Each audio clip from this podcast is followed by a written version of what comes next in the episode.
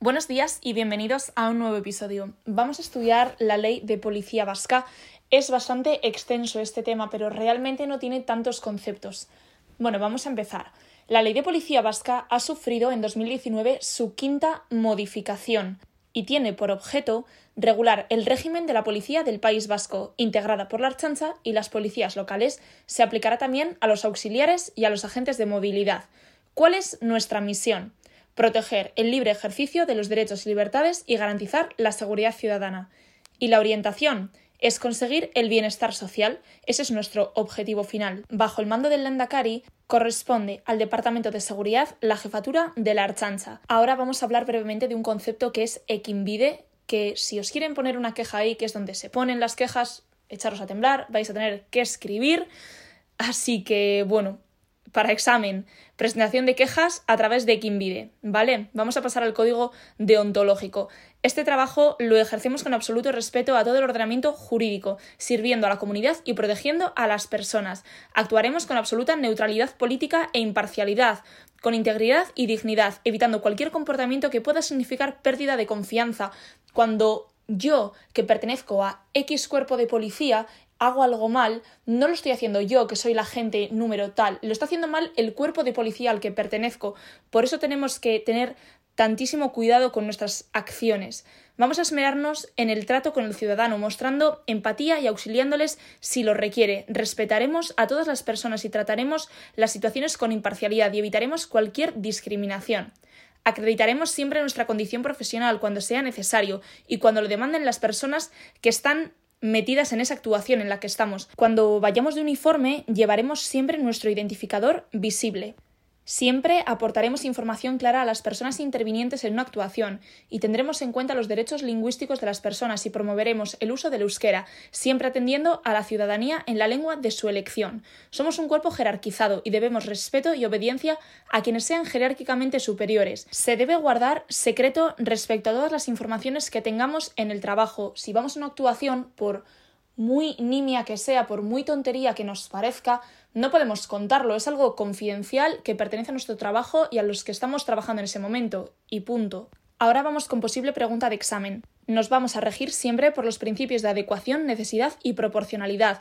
Esto, por favor, apuntároslo. No se deberán usar las armas salvo que exista un riesgo racionalmente grave para nosotros o para terceros, para nuestra vida o nuestra integridad física, ¿vale? Las armas de fuego se consideran medidas extremas. En cuanto a las detenciones, nos identificaremos como miembros de la Policía Vasca y cumpliremos con diligencia los trámites y plazos exigidos por la ley, que como sabéis son 72 horas como máximo para tener una persona detenida antes de ponerla a disposición judicial.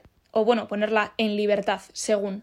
Siempre velaremos por la vida e integridad física de las personas que tengamos bajo custodia y se respetarán sus derechos. No habrá torturas ni tratos vejatorios ni denigrantes ni nada parecido que os podáis imaginar. Se les dará atención médica si lo necesitan. Somos absolutamente responsables de nuestros actos. Y también para examen apuntamos la policía es un instituto armado de naturaleza civil y estructura y organización jerarquizada. Somos un instituto armado de naturaleza civil, no militar. La Archancha se constituye orgánicamente en un cuerpo único. En cada territorio histórico existirá un servicio de la Archancha con la siguiente denominación. Los Miñones en la Diputación de Álava, Forales en la Diputación de Vizcaya y Miqueletes en la Diputación de Guipúzcoa. Vamos a diferenciar cuatro escalas. La básica, inspección, ejecutiva y superior. En la básica, ¿quiénes estamos? Los agentes y los agentes primeros. En la inspección, los oficiales y los suboficiales en la ejecutiva los comisarios y los subcomisarios y en la superior el intendente. La figura del superintendente ha desaparecido con la modificación de la ley de policía.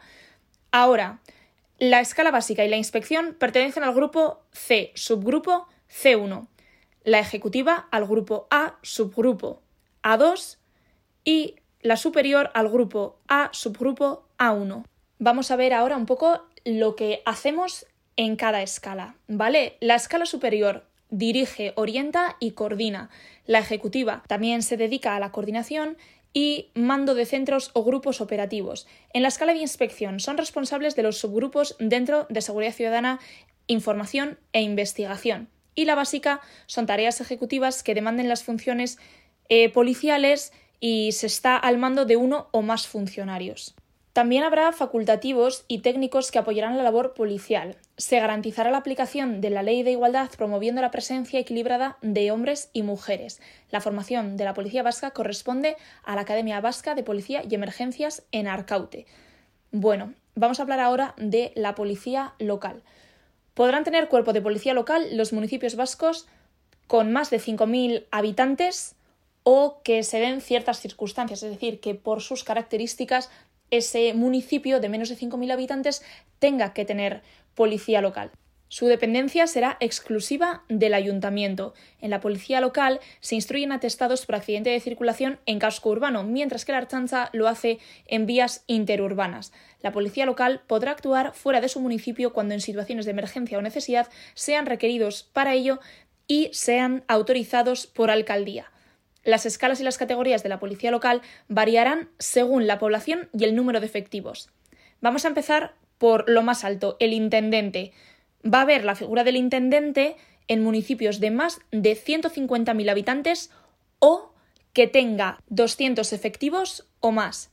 El subcomisario, municipios con más de 50.000 habitantes o que tenga 100 efectivos o más el oficial municipios de más de 15.000 habitantes o que tenga más de 20 efectivos y el suboficial puede haber en municipios de menos de 15.000 habitantes o que tengan más de 5 efectivos. Si es necesario, se podrán nombrar agentes interinos. La condición de funcionario o funcionaria de carrera se adquiere superando el proceso selectivo con el nombramiento y con la toma de posesión. Como he comentado antes, los ayuntamientos con policía local podrán contar con agentes interinos y también podrán nombrar agentes interinos con funciones de auxiliar.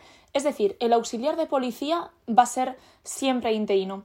En municipios de gran población podrá asignarse, aparte del personal funcionario, las labores de agente de movilidad para regular el tráfico en casco urbano y no podrán portar armas, igual que los auxiliares. Los auxiliares no pueden llevar eh, que ponga Ingoa, ni nada, tiene que poner auxiliar, no pueden llevar eh, hombreras ni, ni arma, por supuesto. Bueno, en cuanto a promover la igualdad, es un tema que está a la orden del día. Vamos a aclarar algo. Los empates a puntuación se resolverán según aparece en la ley de igualdad y como regla general, en tanto no se elaboren planes de promoción de las mujeres, el porcentaje mínimo no podrá ser inferior al 25%, siempre que se convoquen más de tres plazas, ¿vale? Siempre que se convoquen más de tres plazas, no puede haber menos del 25% de mujeres. La Academia Vasca de Policía y Emergencias actúa como órgano permanente de selección especializado en procesos selectivos. En todos los tribunales de las administraciones locales habrá una persona designada por la Academia Vasca de Policía y Emergencias. No eh, podrá formar parte del tribunal una persona que sea agente interino y tampoco si has sido aspirante en los últimos cinco años. Y además, pues se debe ser imparcial, evidentemente. En cuanto a los tribunales, cabe destacar que las personas que formen parte de, de estos no puede verse su imparcialidad en entredicho porque esté su hermano, su hijo o quien sea de, de su entorno en ese proceso selectivo. Bueno, la parte de las oposiciones y demás de los, y de los concursos de oposición vamos a pasarla un poco por encima porque es básicamente a lo que nos enfrentamos para entrar y acceder a estos puestos de, de trabajo pues, a ver, básicamente eh, se exponen unas bases, se ofertan un número de plazas, tanto para la policía autónoma como para las policías locales, y hay que cumplir los requisitos para acceder a ellas. Es algo de sentido común que vivimos cuando nos enfrentamos a una oposición. La formación se lleva a cabo en Arcaute, evidentemente, en la Academia de Policía y Emergencias el periodo de formación y de prácticas no podrá superar los 30 meses y mientras estemos en formación y de prácticas somos dependientes de la academia. Cada fase, tanto eh, las de la oposición como las de formación y las de prácticas, tienen carácter eliminatorio. Si no cumplimos los requisitos que se exigen, vamos a ser eliminados y ya está. Y la no superación determinará la automática exclusión de la persona del proceso. Antes os he dicho cómo vamos a ser funcionarios de carrera y ahora os voy a decir cómo podemos perder esta facultad. En primer lugar, la ley prevé unos casos en los que dejas de ser funcionario de carrera Si pides una excedencia, pasa el tiempo de la excedencia y no vuelves, pues esa plaza deja de ser tuya. Vale, si por lo que sea nos han suspendido y por una sanción disciplinaria, pues podremos ser rehabilitados y podremos reingresar al cuerpo al que pertenecemos. Un cambio interesante que ha integrado la quinta modificación de la ley de policía vasca es el perfil del alguacil. Antes no estaban en la misma categoría que los agentes de policía local y ahora sí lo están. Pertenecen al grupo C, subgrupo C1. Si en el cuerpo de policía local de un municipio más de un 40% de la plantilla son interinos, podrán incorporarse al proceso especial de consolidación de empleo siempre y cuando puedan acreditar un mínimo de ocho años de antigüedad en la administración convocante, es decir, de antigüedad en ese municipio para el que se presentan para sacar una plaza fija. Así que bueno, espero haberos ayudado un poco a aclarar este tema tan largo. Sé que me he saltado varias cosas, no me parecen, no solo me parezcan importantes, pero me parecen muy densas y no tan susceptibles de entrar en el examen, ¿vale? Así que bueno, vamos a quedarnos con todos esos puntos que os he dicho posible examen ir a, mirar las preguntas que he subido a mis historias del Instagram, arroba polis.podcast, y ahí vamos compartiendo más información. Venga, hondo y san y a estudiar.